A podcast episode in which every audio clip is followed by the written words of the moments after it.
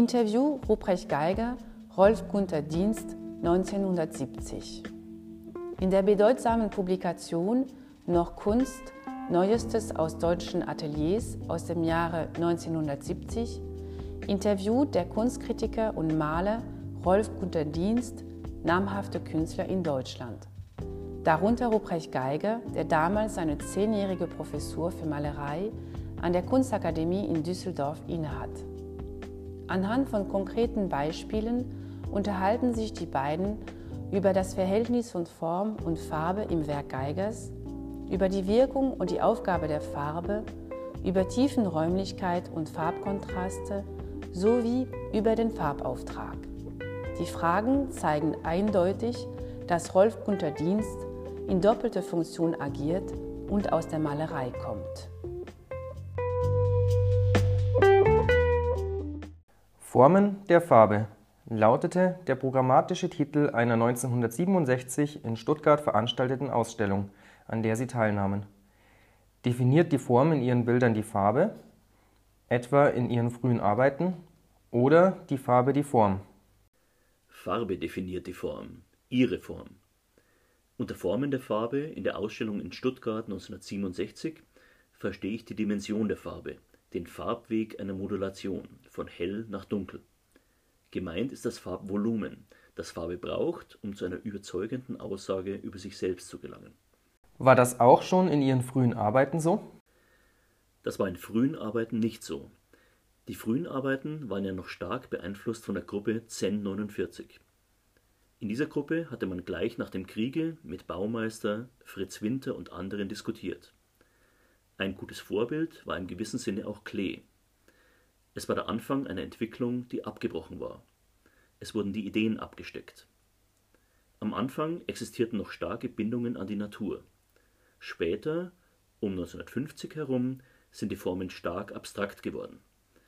Ich habe dann mit diesen Rechtecken und kantigen Formen gearbeitet, aber es war das noch nicht die Besinnung auf die Farbe. Hat das Formale eine sehr große Rolle gespielt in Bezug auf die Komposition? Durch meine Beschäftigung mit Architektur ist das Formgut von Anfang an archaisch gewesen, streng gegliedert, weniger barock als geradlinig und eher kantig im Sinne der Renaissance. Das kam bald in den Bildern zum Ausdruck. Sie haben die Formgestalten zugunsten einer reinen Abstraktion stark reduziert. Warum wählten Sie Elementarformen wie Rechteck, Kreis oder Oval? Aufgrund ihrer einfachen, optisch unaufdringlichen Begrenzungslinien sind diese geeignet, Farbe unbeeinflusst zu lassen. Diese formale Zurückhaltung lässt Farbe hervortreten und macht sie erkennbar. Die Farbe wird autark. Bei dem Bild Gulimim von 1964 ist die fahnenartige Rechtecksform gleichzeitig sehr präsent. Das formale Gerüst trägt dazu bei, die Farbe präsent zu machen, sie zu aktivieren, nach vorne und ins Gedächtnis zu bringen. Strenge Formen wirken, wenn sie so stark nach vorne kommen, sehr eindringlich. Das Rechteck wirkt gegenüber dem Kreis oder der Ovalform in seinem Charakter aggressiver durch die harte lineare Begrenzung, wie die doch eher sich organisch entwickelnde Kontur eines Kreises oder eines Ovals. Haben Sie diese Formen bewusst gegeneinander abgesetzt oder haben Rechteck oder Kreis die gleiche Wertigkeit? Ich möchte sagen, dass sie gleiche Wertigkeit haben. In dem Bestreben, das Formale eher abzubauen als zu erweitern, kommt man natürlich ganz logischerweise auf einige Grundformen das sind dann praktisch der Kreis, die in sich geschlossene runde Form und auf der anderen Seite das Rechteck. Das sind eigentlich die letzten Formen, die als formale Sprache im Bild für die Farbe noch bleiben.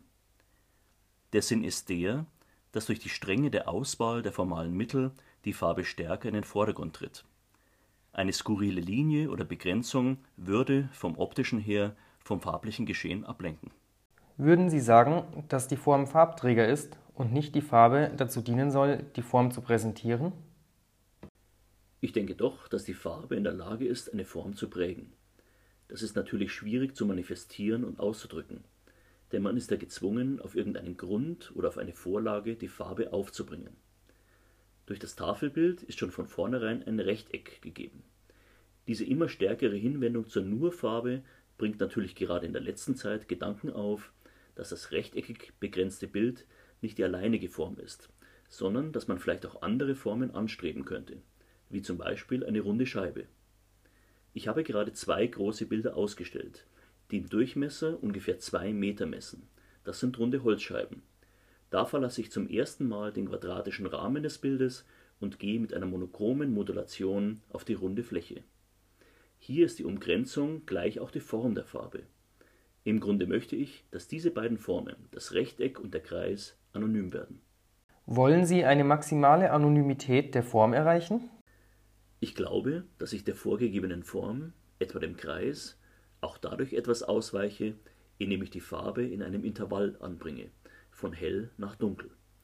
Ich nenne das einen Farbweg, ein Farbvolumen.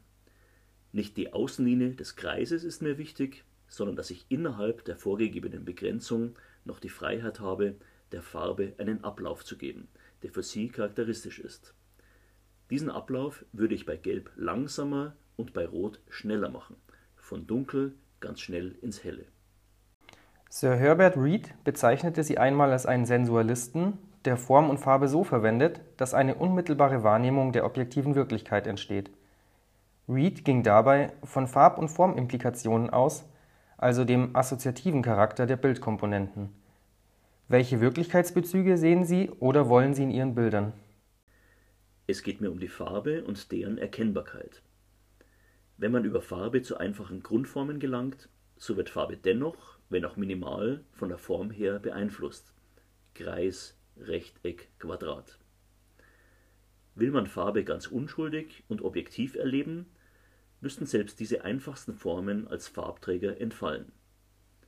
Eine große, unregelmäßig begrenzte Farbfläche, ein Farbfleck irgendwo auf einer Wand aufgetragen, könnte das objektive Wirklichkeitserlebnis Farbe besser vermitteln. Stört es Sie, dass sich das Bild von der Wand abhebt und einen Objektcharakter hat? Grundsätzlich ja, aber eine potenzielle Farbgebung auf einem Bild wird bei einem empfänglichen Betrachter erreichen, dass er den Objektcharakter Bild sehr bald vergisst. Reed spricht von der unmittelbaren Wahrnehmung der objektiven Wirklichkeit, die möglich wird durch die ganz bestimmte Verwendung der Form und der Farbe. Mich interessiert die unmittelbare Wahrnehmung über die Farberfahrung hinaus in Bezug auf die objektive Wirklichkeit. Ist damit der assoziative Charakter, der psychologische Wert von Farbe und Form gemeint? Ich denke schon. Ich glaube an den psychologischen Effekt von Farbe auf den Menschen. Farbe hat eine Eigenschaft, die den Menschen anspricht, ihn gewissermaßen stimuliert und tatsächlich erregt. Das kann man sehr schwer beweisen. Ich denke dabei an düstere oder fröhliche Stimmungen in Landschaften, die doch unbedingt auf Menschen Einfluss haben. Auch ein Bild könnte eine starke Wirkung auf einen Menschen ausüben, rein von der Kraft der Farbe her. Und das ist schon etwas sehr Wesentliches an der Farbe. Was mit der Farbe gemacht wurde, war eigentlich falsch. Die Farbe wurde immer zu einer Hilfestellung degradiert. Sie hat Illusionen erzeugen müssen. Es ist aber nicht die eigentliche Aufgabe der Farbe. Die Farbe kann mehr. Was würden Sie als wesentliche Aufgabe der Farbe definieren? Wenn es gelingt, die Farbe aus der intellektuellen Vorstellung, Illusionen von irgendwelchen Dingen, blau ist der Himmel und rot ist Feuer und so weiter, zu erzeugen, wegzubringen, dann könnte Farbe wie ein Medium sein, das in starke Erregung versetzt. In der Entwicklung ihrer Arbeit fällt zweierlei auf. Formen als Teile vielgliedriger Kompositionen sind zur Einzelgestalt reduziert worden.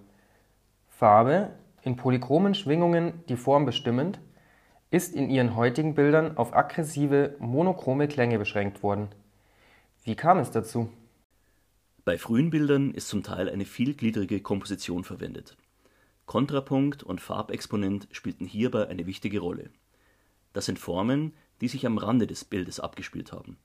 Ein weißer Streifen, an dem die Farbe ablesbar wird, oder ein hereinragender kleiner Keil. Es gibt ein großes frühes Bild, welches 2,50 Meter auf 1,80 Meter misst. Auf diesem Bild war ein Rot abgewandelt von hell nach dunkel und im untersten Viertel war ein kleiner blauer Keil, der damals noch Kontrapunkt war und später zum Exponenten wurde, an dem sich die Farbe abstößt. Bestimmte Farbwerte wurden durch diesen Exponenten hervorgehoben und in ihrer Wirkung gesteigert. Diese Akzentuierung von Farbe ist heute bei monochrom modulierten Farbtafeln nicht mehr notwendig bei gewisser Farbdimension in Verbindung mit Modulation steigert sich die Farbe selbst zu höchster Wirkung.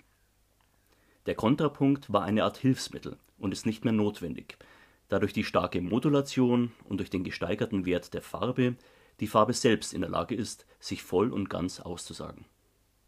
Sie zeigen in Ihren neuen Bildern drei formale Typen.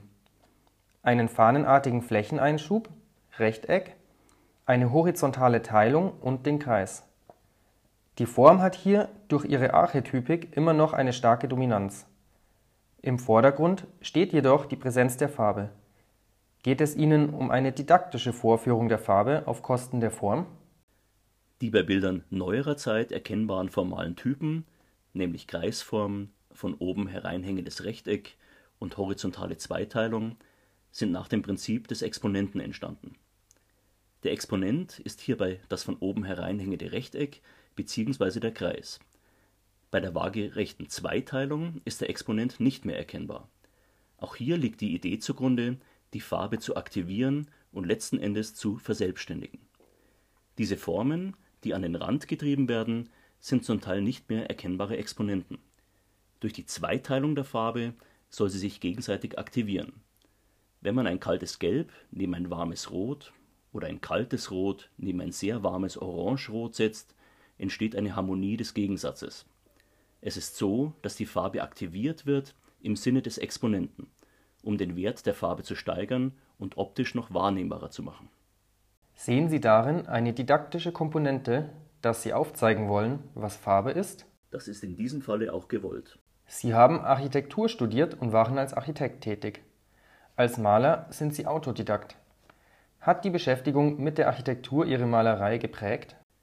In der Architektur geübte Proportionen und Größenverhältnisse ergaben, übertragen auf das formale Gerüst der Bildgestaltung, eine gewisse Sicherheit, die mich frei macht für das Problem Farbe. Man konnte sich dann unbeschwert der Farbe zuwenden, denn das formale Prinzip war keine Belastung in dem Sinne mehr. Es war einfach da. Der Wunsch, mich vom statischen Prinzip der Architektur zu lösen, führte dazu, dass ich dieses Prinzip umkehrte. Dichte und dunkle Farben wurden bei der Bildgestaltung meist im oberen Bildteil angeordnet, die helleren Töne dagegen im unteren Bereich Dadurch entsteht Schwerelosigkeit. Eduard Trier schrieb einmal: „ Geiger malt Architektur, die man nicht bauen kann, das schwere, kopflastige Oben. “Das ist das, was mich gereizt hat. Die Erdgebundenheit hat mich an der Architektur eigentlich verstimmt. In der Malerei fand ich die Lösung: die feinen Farbpartikel in den Bildern unten, oben die dichten. Was würden Sie als Wesen der Farbe bezeichnen? Farbe ist dem Licht verbunden über das Licht reflektierte Farbe trifft aufstrahlend unsere Augenoptik. Farbe wirkt stimulierend auf Menschen. Das Wesen der Farbe ist diese Funktion.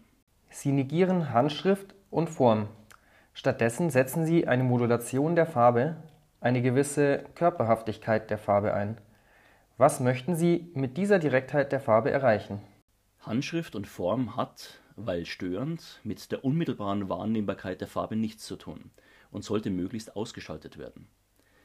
Monochrom moduliert gibt Farbe eine sehr direkte Aussage über sich selbst. Farbe wird wahrnehmbar und in wesentlichen Eigenschaften erkennbar. Das Skurrile der Handschrift und vor allem die skurrile Form wirkt störend. Sie wollen in keinem Fall Ihre Persönlichkeit dadurch manifestieren, dass Sie sozusagen psychogrammartig Handschrift ins Bild einbringen oder eine Form ins Bild setzen, die man assoziativ interpretieren kann sondern ihre Identität rührt aus der Behandlung der Farbe her. Genau. Ich habe auch die Bilder auf der Rückseite signiert, weil sonst eine solche Signatur zu sehr ins Auge fällt.